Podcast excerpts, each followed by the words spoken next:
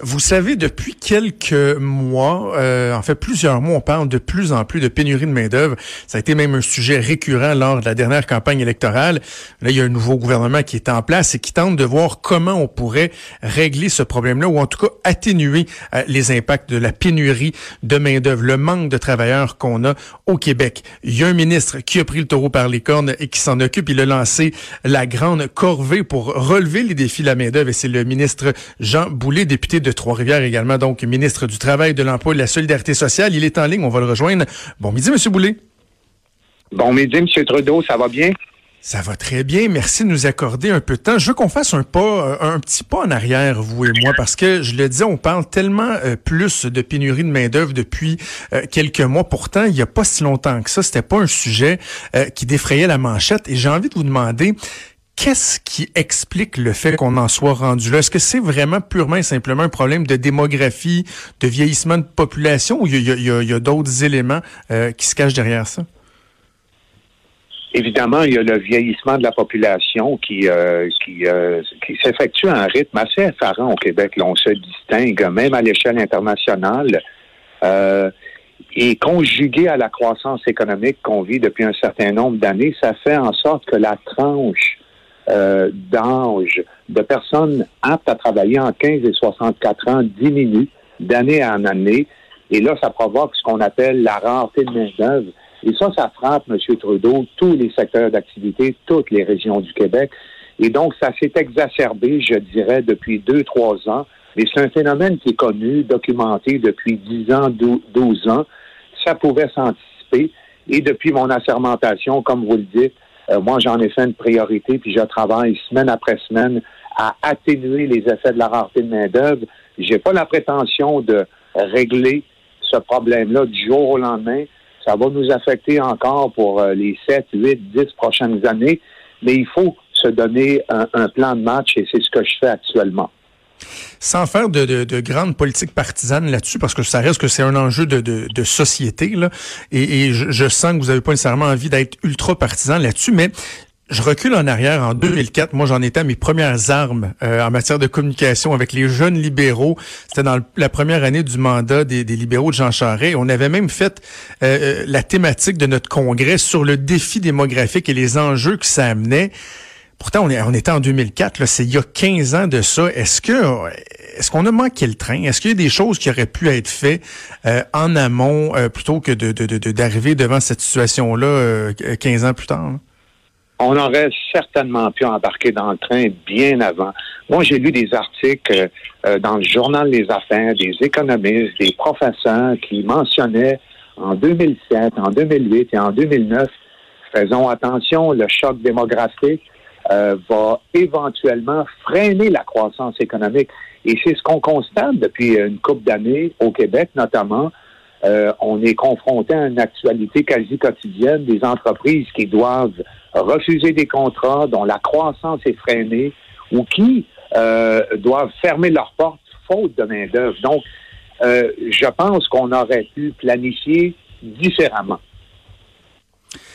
Euh, autre précision avant qu'on parle de ce que vous avez annoncé. Euh, donc, quand on parle de la pénurie de main-d'œuvre, vous avez dit il y a deux choses. Il y a le vieillissement de la population, mais on pense aussi au taux de chômage qui est très, très bas, qui est des, niveaux records. Euh, ce taux de chômage-là, quelle est la meilleure façon de, de l'expliquer? Est-ce que c'est parce qu'il y a beaucoup d'emplois qui se sont créés ou si c'est parce que le, le, bassin de personnes aptes à l'emploi ou qui sont sur le marché du travail a réduit considérablement? Ben, le bassin, comme je vous mentionnais, a réduit considérablement. En même temps, chaque région au Québec a ses particularités. Il y a certaines régions où le taux de chômage est encore assez élevé. Et donc, dans ces régions-là, il y a un bassin de main-d'œuvre qui peut être utilisé pour répondre aux postes vacants et même pour aller travailler dans d'autres régions. Parce que dans le cadre de ma tournée, je me rappelle quand j'étais à Val d'Or, j'ai mentionné aux acteurs et aux partenaires du marché du travail. Bon, dans l'Est de Montréal, par exemple, il y a un taux de chômage qui est assez important. Essayer d'établir un partenariat, c'est concret. Et j'annonçais en Abitibi une mesure euh, où mon ministère soutenait financièrement les activités de recrutement à l'extérieur d'un rayon de 50 kilomètres et où j'aidais financièrement euh, les travailleurs à l'extérieur d'un rayon de 50 km pour leurs frais de déplacement et leurs frais de déménagement. Et je sais qu'il y a des liens qui s'établissent interrégionaux pour faciliter une meilleure mobilité, mais c'est une série de facteurs qui ont contribué à l'abaissement du taux de chômage. Dans certaines régions, euh, c'est des taux de chômage extrêmement bas. Au Québec, on est à 4,9% C'est le taux le plus bas qu'on n'a jamais enregistré depuis que ces données-là sont compilées. Et c'est la raison, M. Trudeau, euh, pourquoi j'ai amorcé, moi, ce que j'appelle un changement de culture à mon ministère. On était habitué de recevoir des personnes qui cherchaient des, des emplois. Maintenant, c'est l'inverse. Il faut frapper à la porte des entreprises, les rencontrer, faire un diagnostic, avoir un plan d'action, comment mieux gérer leurs ressources humaines, comment faire un recrutement, comment établir un plan de formation. Et ça, ça rapporte énormément de fruits. Et euh, c'est un changement de culture, je pense, qui est bénéfique pour l'ensemble de la société québécoise. Et donc, la grande corvée, c'est un peu ça. Il y a 220 conseillers de votre ministère qui ont contacté des entreprises parce qu'au-delà du, manque de personnel, un des constats que vous avez euh, dégagé, c'est qu'il y a des petites entreprises, des PME, par exemple, qui sont carrément mal outillées pour, quoi, dans le fond, bien cerner leurs besoins, pour faire les démarches, pour combler ces besoins-là.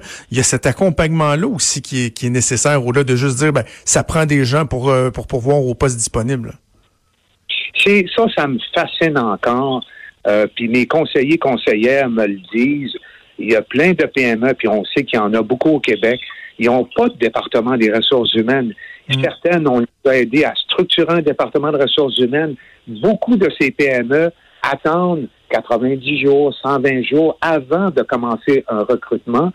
Et euh, avant d'être confronté à un refus de contrat ou à une, fermeture potentielle, donc on a permis à beaucoup de PME déjà à ce jour euh, de se développer, d'embaucher une personne qui est responsable des ressources humaines, faire des entrevues, faire des profils euh, de candidats recherchés, établir des exigences, des qualifications.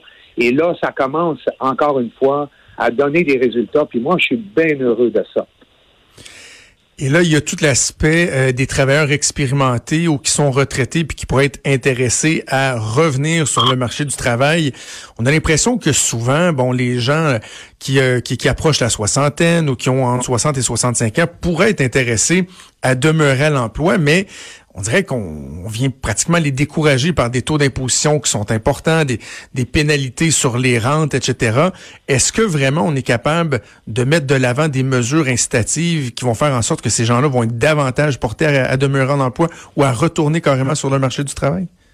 Absolument, puis j'en suis profondément convaincu. Avant de, de vous donner une réponse plus spécifique sur les mesures fiscales incitatives, mm-hmm. je vous rappellerai que le taux d'emploi des 60 à 64 ans au Québec, 48,5% alors qu'il est de 54,8% en Ontario.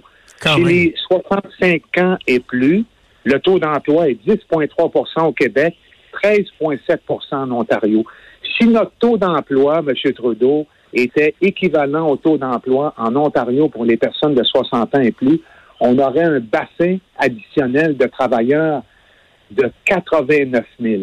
Alors qu'on a à peu près 118 euh, 000 postes vacants actuellement au Québec. Ce 89 000-là viendrait combler au-delà du 50 de nos, euh, de nos besoins en main-d'œuvre. Et c'est la raison pour laquelle hier, j'annonçais euh, nos deux mesures incitatives. Un, c'est un crédit d'impôt pour la prolongation de carrière de ceux qui sont en emploi, les 60 ans et plus, ou qui veulent revenir en emploi. Et ça leur donne un maximum d'allègement fiscal de 1500 dollars. Donc, c'est un montant additionnel qui va dans leur poche. Euh, ça va, cette bonification-là va toucher à peu près 158 000 travailleurs de 60 à 64 ans. Puis comme on monte le seuil de revenus non imposables de 18 à à peu près 28 000 pour les 60 à 64 ans, il y a 20 000 travailleurs de cette tranche d'âge-là qui auront plus à payer d'impôts au Québec. Donc, pour les travailleurs, c'est un incitatif additionnel. Et pour les PME, de la même nature, M. Trudeau, euh, on permet aux PME euh, de recevoir un allègement. On réduit les charges salariales. 50% des cotisations payées pour ces travailleurs-là de 60 à 64 ans seront remboursées jusqu'à concurrence de 1250 dollars. Donc ça, c'est des cotisations payées pour le Fonds des services de santé, régime de pension du Québec, euh, la Commission des normes équité, santé, sécurité et euh, le régime québécois d'assurance parentale.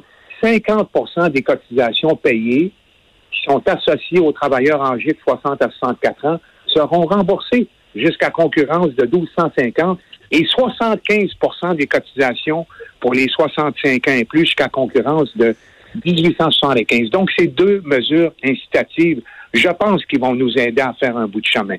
Combien de temps ça peut prendre avant qu'on voit des effets euh, concrètement de ces mesures-là? Euh, je pense que ce sera graduel. Et euh, encore une fois, j'ai pas la prétention de régler ce phénomène-là de rentrée de main-d'œuvre du jour au lendemain, mais on a un plan de match que je veux évolutif. Je veux pas qu'il soit statique. Je veux qu'il s'adapte aux besoins évolutifs du marché du travail. Je fais beaucoup, j'essaie aussi beaucoup de faire de gestion prévisionnelle pour voir les métiers, professions d'avenir. Euh, on va s'adapter euh, et on a quatre fronts d'intervention intégration, adaptation, formation, puis augmentation de la productivité.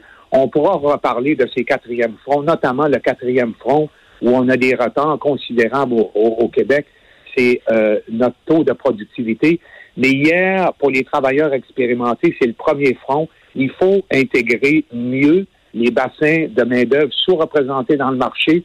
Et on a parlé des travailleurs étrangers temporaires, les immigrants, il y a aussi les jeunes, il y a les handicapés, il y a les personnes autochtones, il y a les personnes judiciarisées et il y a les travailleurs expérimentés. Et c'est ce que je faisais hier, je les interpellais.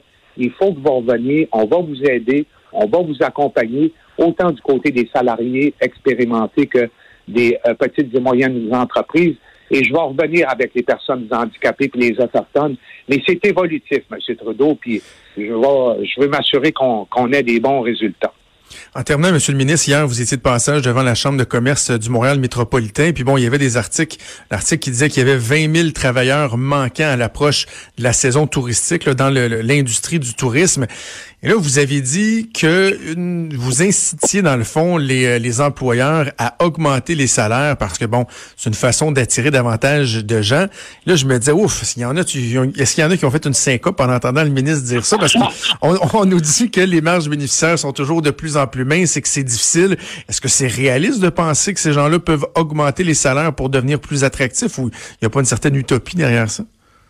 Non, ce que j'ai effectivement dit, c'est que pour attirer et retenir les travailleurs expérimentés, il fallait que les entreprises soient plus accommodantes au niveau des horaires, euh, des heures de travail, des périodes de congé, et s'assure de donner un régime de conditions de travail, notamment sur les salaires, qui soit compétitif et avantageux. Donc, c'est notamment les salaires, mais j'ai bien précisé que c'est en tenant compte de la capacité de payer des PME, parce que je veux pas que ça engendre des mises à pied.